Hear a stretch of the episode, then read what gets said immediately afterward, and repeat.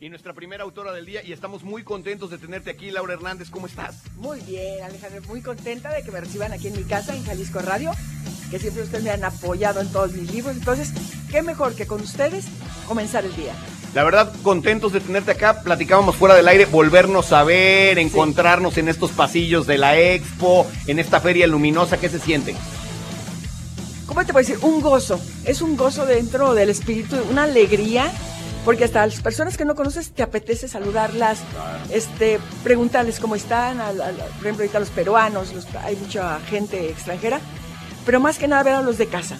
Como tú dices, Alejandro, ver, verlos a ti, a Marisa, a Pau, a todos aquellos que contribuyen con esta radiodifusora a que la gente escuche y conozca qué pasa en esta feria que nosotros eh, resucitamos después de dos años tan espantosos. No, hombre, te agradezco mucho tus palabras. La verdad es que sí, venimos a trabajar gustosos este año. Yo creo que es de los más gustosos, ¿no? Por reencontrarnos, por sobre todo eso, ver que este tipo de referentes, que tú, tú lo sabes, ¿no? Cuando, cuando vas a cualquier parte en Europa, cuando vas a cualquier parte en América Latina, tú dices Guadalajara y la gente dice, ah, la Feria del Libro. Exactamente. Inmediatamente. Exactamente. Guadalajara eh, es además, bueno, del rostro de México. Bueno, tú, nosotros, tú lo sabes que nosotros, Jalisco, somos el rostro de México.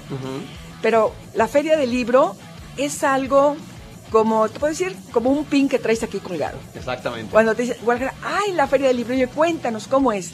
Entonces yo les empiezo a decir que es la feria, sí, del libro, pero también de la amistad, del cariño, del compartir.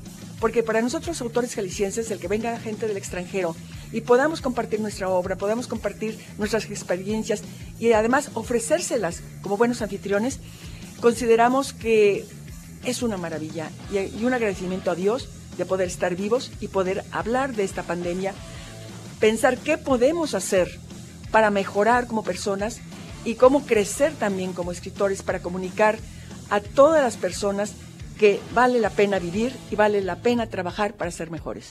Así es.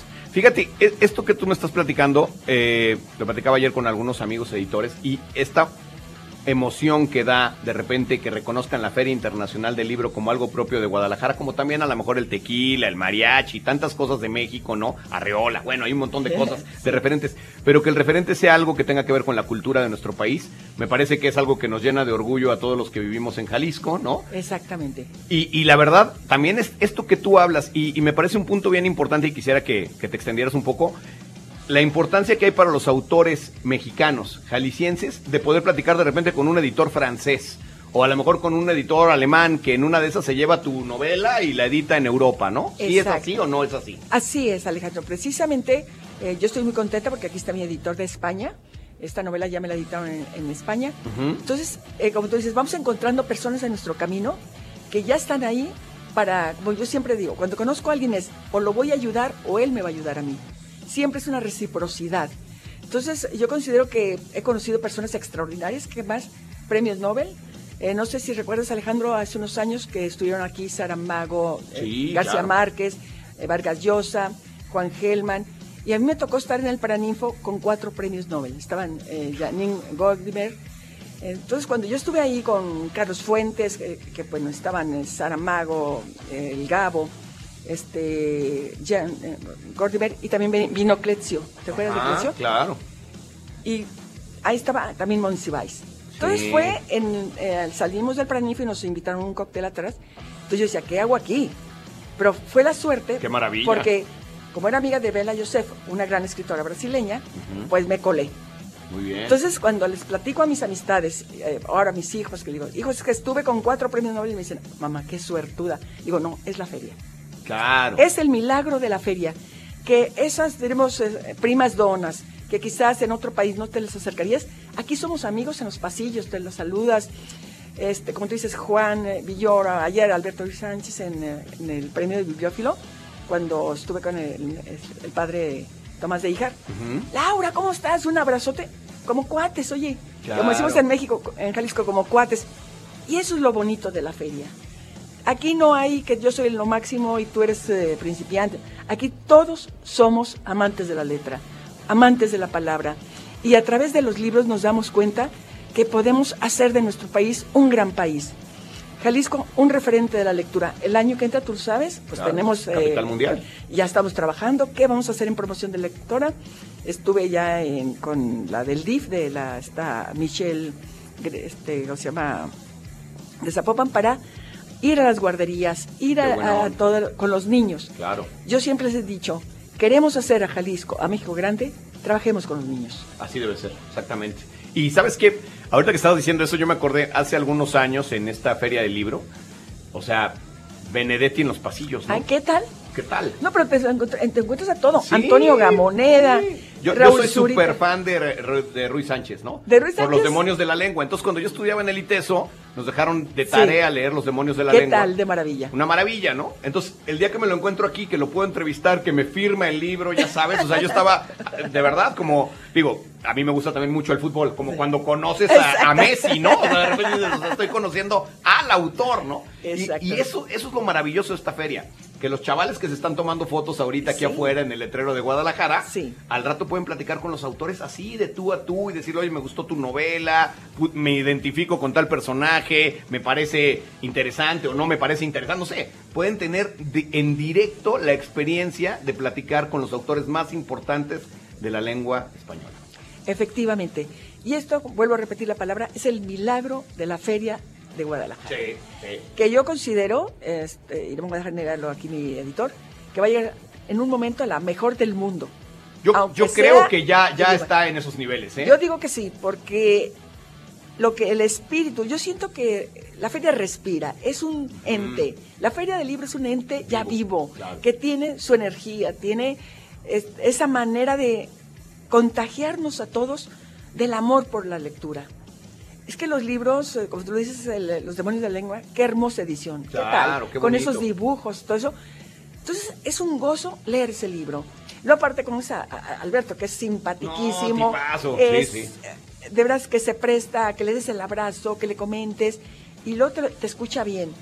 Sí. Y yo digo, la Feria del Libro de, de- de Guadalajara también es una manera que los autores se bajen de su pedestal y convivan con sus lectores, Claro. que es lo más importante. Yo como escritora, eh, para mí lo más valioso es que se me acerque un- una chica o un muchacho, lo que sea, y me diga, me gustó su novela. Oiga, maestra, qué padre, ¿y por qué la escribió? Díganos las motivaciones. Y te pones a conversar y el año, no hace dos años, un chico se me acerca y me dice, ¿quiere leer mi novela? Ah, y me dio su onda. manuscrito bien, un chavo de, de aquí de Ocotlán Ok. una novela que tiene potencial. Ya Estuvimos platicando, ya estuvimos trabajando. De ahí me, me salió que me invitaran también como jurado de cuentos de Chiapas. Ah, de, de una, de un pueblito de Chiapas, pero no creas que importante. Pero la maestra vino a la Feria del Libro, me conoce y me dice, ¿nos haría el favor de ser este, el jurado? Con mucho gusto. Y fue en Zoom. Y veías a los chavillos de la prepa, así ansiosos a ver quién ganaba. Qué buena onda. Entonces eso es padre porque empiezas a retroalimentarlos. Uno lloró porque no ganó, porque se sentía ganado y pues no ganó. Pero como yo le digo, a veces los que se creen perdedores son los que brincan más alto porque se esfuerzan más. Claro. claro. Entonces empiezas a, a convivir y te das cuenta que los escritores, aunque digamos que no escribimos para que nos lean, sí escribimos para que nos lean. Porque realmente para nosotros es de veras esa alegría y un gozo que se acerquen a ti y me digan, oye, qué padre está su novela. Claro. Eh, le comentaba ayer a Marisa que se me acercó una, una señora y me dijo, yo soy Ana. Ah, qué padre. Porque el se personaje de la novela, claro. Porque se identificó con los cuestionamientos, con la problemática de mi protagonista. Entonces eso, digo, pues qué bonito. Digo, ya trascendí. Claro, Pues si ya, claro, toqué, por si ya toqué un espíritu, he trascendido. La verdad es que eh, ah, decías tú ahorita, eh, sí es importante quien lo lee, claro. de- decía el presidente de la feria, ¿no? Cuando Sí. en el discurso inaugural Sí, decía, es de- es un acto revolucionario. No, el, el rollo de escribir, ¿no? Escribir es un acto revolucionario. Exacto. Pero leer es igual de revolucionario y es el mismo acto, ¿no? Pues tú solo sabes, Alejandro. ¿A Eso- quiénes eso- son a los primeros que persiguen, a los primeros que les calla en la lengua? Claro. En cualquier este país que no haya democracia, a los escritores, Sí. a los pensadores. Claro. ¿Por qué? Porque acuérdate, a ver si me dices quién lo dijo.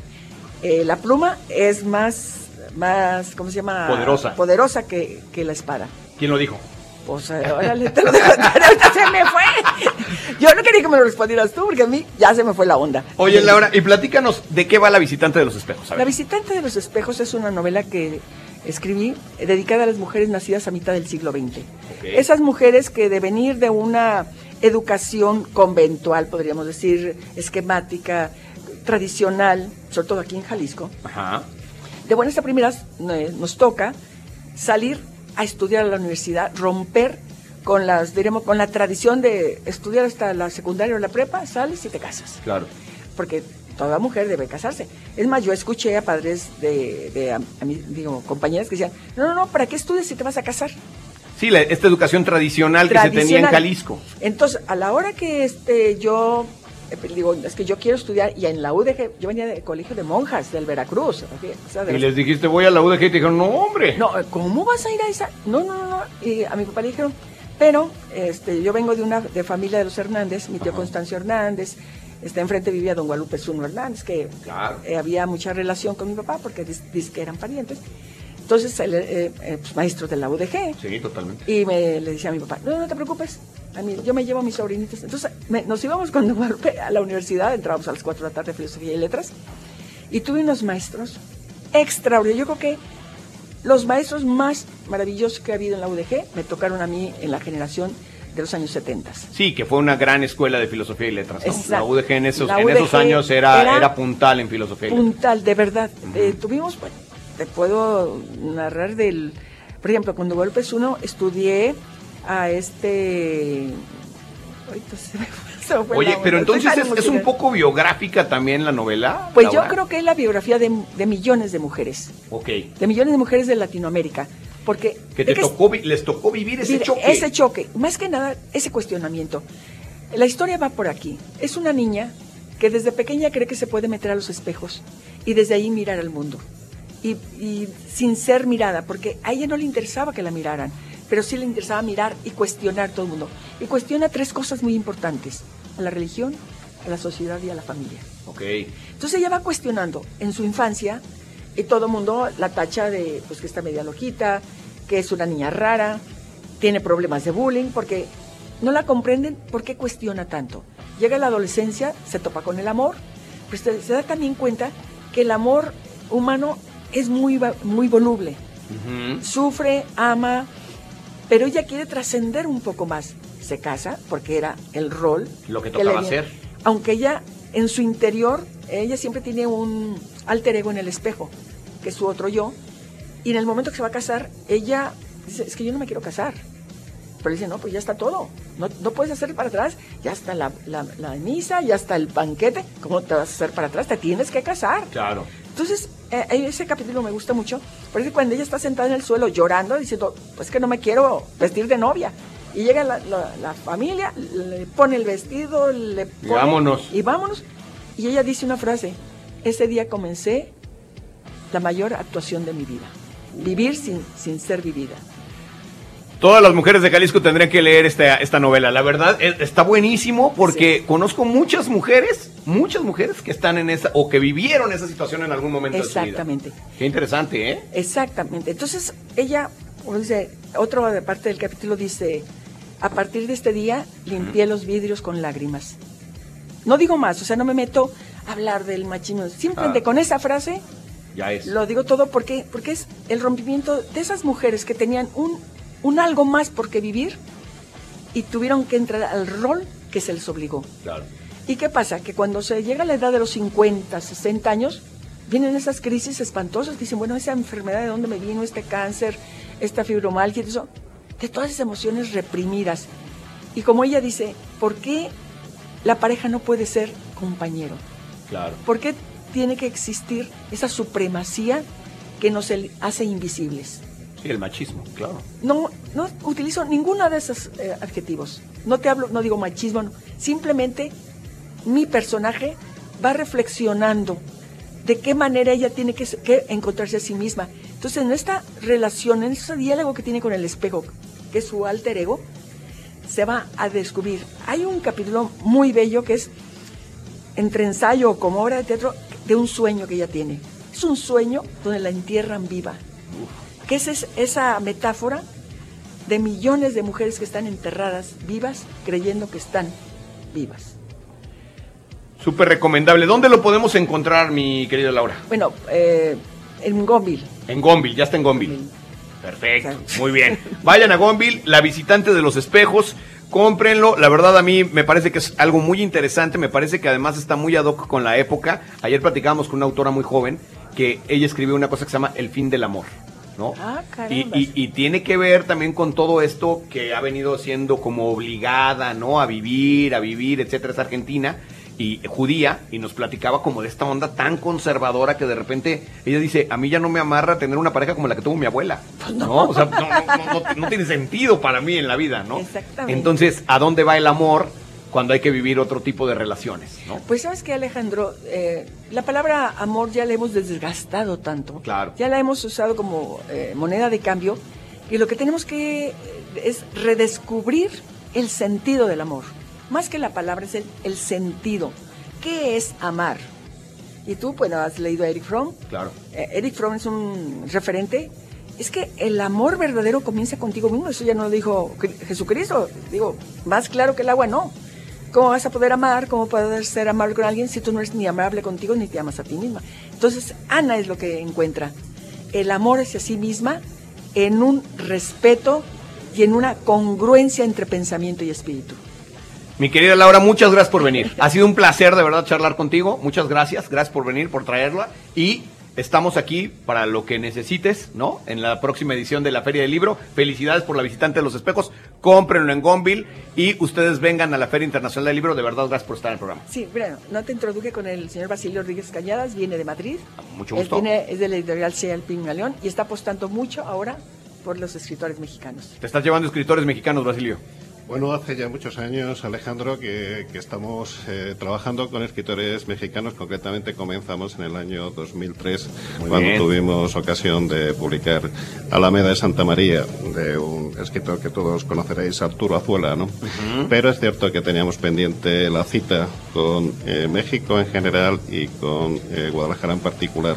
Eh, la editorial, el grupo editorial Cial Pigmalión eh, lleva 24 años editando, tenemos una nómina que supera los 2.600 autores, más de 1.900 obras, muchos de Hispanoamérica, eh, pero bueno, hasta ahora solo estábamos imprimiendo en Madrid y en Guadalajara. A partir de ahora estamos haciendo las gestiones para implementarnos en, en México, porque nos parece que, que es un eh, país eh, muy sugerente desde el punto de vista cultural, lo que estabais comentando antes, ¿no? Yo creo que efectivamente la literatura es una de las últimas trincheras desde las que tenemos que combatir el desconcierto, la barbarie, ¿no? Y eh, pues hay también excelentes escritores que necesitan dar el salto, traspasar eh, esa barrera eh, geográfica que es el Océano Atlántico para llegar a Europa, para llegar a otros continentes. Y bueno, nuestra labor es esa, la de ser intermediarios, la de de alguna forma poner en comunicación a los autores de acá con los lectores de allá y viceversa. Por eso pues estamos por primera vez con Stan en, en la Feria del Libro de Guadalajara y esperamos seguir trabajando con los autores y sobre todo llegar a los lectores de, de México. No, hombre, muchas gracias por estar aquí también.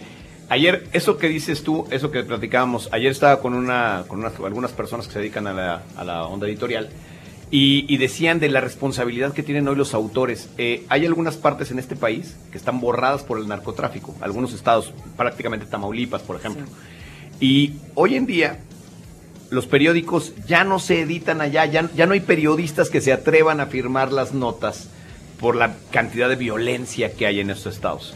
¿Y qué ha sucedido? Que hay grandes autores que ya tienen libros en Europa y en todos lados que han hecho de la novela una denuncia Sí. política en México y que sí pueden firmar una novela y que no necesariamente están arriesgando su vida como un periodista lo tendría que hacer en esas zonas y pueden de todas formas seguir denunciando lo que está pasando en el país. Esa parte de la literatura me parece importantísima en estos momentos en un país como México. ¿no? Exactamente, Alejandro. Pues que agradecer tu tiempo, el entrevistarnos y que nuestras palabras lleguen a todo el estado de Jalisco y a todo México. Muchas gracias por venir. Gracias, gracias, Gracias a Jalisco los dos. Radio. FIL 35. País invitado, Perú. Jalisco Radio.